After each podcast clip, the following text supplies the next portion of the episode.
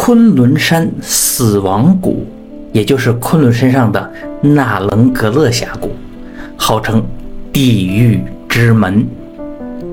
二十世纪九十年代，我们被派遣到昆仑山的一个矿区工作，主要内容呢就是进行营地建设。大伙在很多影视和小说里都听过昆仑山吧？这是一座雄伟神秘的山脉，横贯新疆、西藏，延伸至青海境内，被称为万山之祖，有过很多神奇的传说与其独特的魅力。我也曾经在这里的工作中遇到过很多难以解释的神秘事件，在这里驻扎了半年左右。到了七月份，上级突然发来指令，让我们去接待一队新疆地质局来的科学考察队。科考队一共有八个人，地质考古、测绘、动植物样本采集、后勤，大伙各司其职。其中一个领头的是一位气象学家，也是我的老朋友。他是个新疆人，名字有点长，我们都叫他老沙。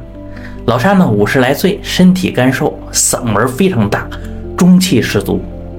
他们这次考察的目的就是纳棱格勒山谷，也就是昆仑山死亡谷。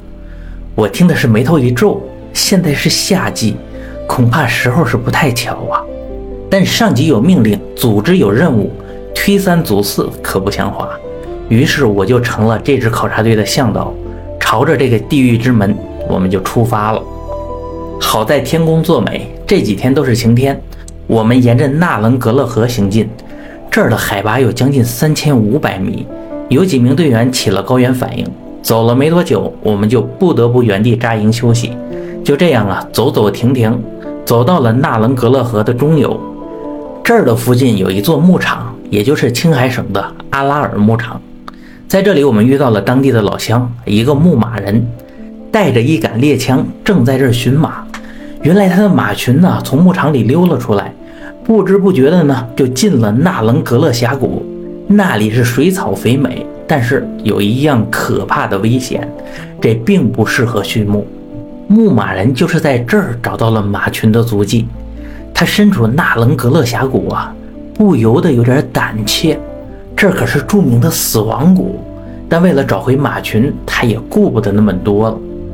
老沙听了来龙去脉呀，警告他说：“朋友，夏天进入这个峡谷实在太过危险，你赶快离开这里。那些马儿。”吃饱了水草，自然就回去了。你不要拿自己的生命开玩笑嘛！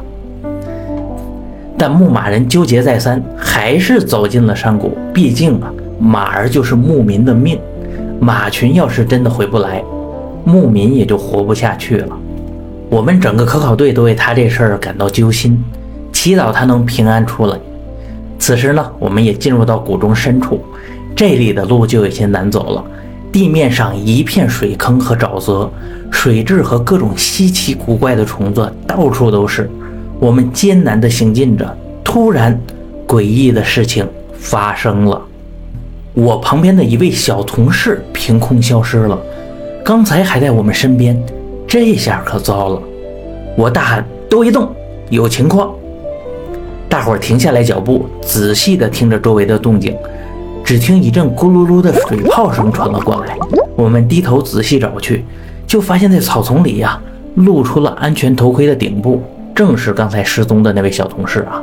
显然呢，他刚才掉进了泥沼，我们三四个人过去把他拉了出来，可只拉出个头，下面有一股巨大的吸力，是非常费劲，最后是好不容易才把他抽出来了。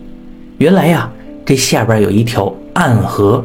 正是纳棱格勒河的地下分支，有些地方水流是非常湍急，掉下去就会冲到不知道什么地方。这位小同事啊，算是不幸中的万幸，被身上的测绘设备给卡住了洞口，要不然这后果我们是不敢想象啊。这外边虽然是白云飘飘，青草遍地，美丽的山谷内看似非常平静，但下面暗河涌动。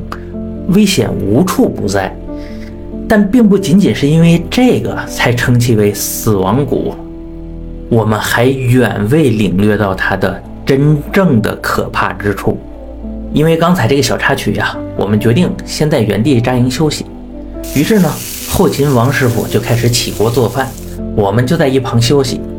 突然的，我们就发现有一群马从前边的山谷是缓缓走来。哎，这个时候我们反应过来，这应该就是之前那位牧民的马群。哎，可奇怪的是，怎么只看到了马，没有看到那位牧民呢？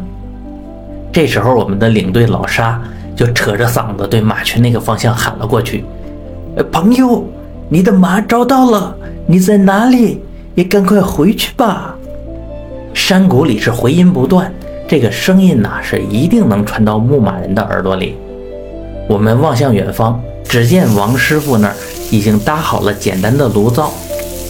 旁边呢也竖起了无线电天线，等待向营地汇报今天的考察情况。可此时啊，这个天线看起来有点不对劲，天线的尖端笼罩着一片奇特的光晕，中间吧仿佛有一团蓝色的火焰在跳动。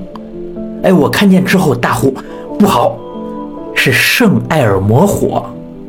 大家可能不知道这个圣艾尔摩火是什么啊？这是以前在地中海航行的水手中所流传的一个传说，在暴风雨将要来临之前，会在桅杆的顶端发现一个不祥的火光，这个东西就是他们所说的圣艾尔摩火。但在多次的死里逃生之后，他们反而把这个看作希望的象征。其实吧，这就是一种自然现象，在暴风雨来临之前，大气的电场增强。所导致的这个尖端放电的现象。然而，当时我的话音未落啊，天空就已经变了颜色，瞬间这个山谷中狂风大作，雷声仿佛就在耳边炸开了。马上，夹着沙尘的暴风雨是迎面袭来。老沙赶紧朝着后勤王师傅那儿喊：“快卸下无线电的天线，危险，有危险！”但为时已晚呐，只见王师傅已然倒在了地上。大家是匆忙跑过去，对着王师傅进行了急救。一阵操作之后，老王总算醒过来了。他是满脸漆黑，头发都传出一股焦糊味儿。据他说呀，自己正拿着铁勺正在炒菜，这刚才一个大雷就感觉离自己很近，汗毛都炸起来了，耳朵里是一阵耳鸣。接着这个闪电就像一把利剑砍过来，手中的这个炒勺直接就飞出去了，眼前是一片漆黑。就什么也不知道了。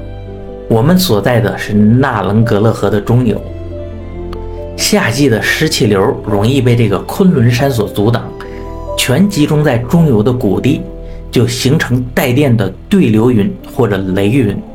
最可怕的是什么呢？由于这个山谷的特殊构造，雷云呐几乎就在我们头顶，情况更加凶险。就等雷暴过后。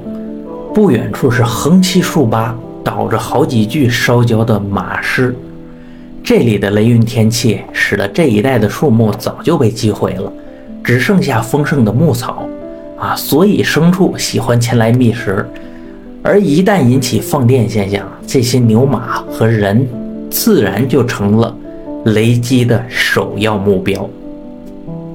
经过这些天的考察呀，我们发现这种现象。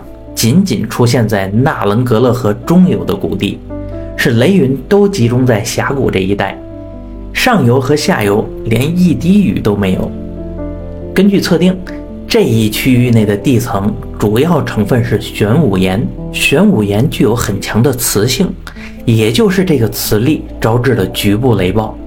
等后来呀，我们在考察的过程中发现了那位牧民的尸体。他是全身焦黑，显然被雷电劈中了，但不知为何，他当时的姿势正拖着枪准备射击。难道这个山谷里还有其他我们不知道的秘密？这件事啊，虽然发生在三十年前，但实在是曲折离奇，到现在我都清楚地记得每个细节。有兴趣的朋友呢，可以上网查查，这是个真实事件啊。也许呢，还有我没有遇到过的奇妙谜团。这个就是我当年在昆仑山死亡谷的一些见闻，希望你能喜欢。我是老优，我们下期见。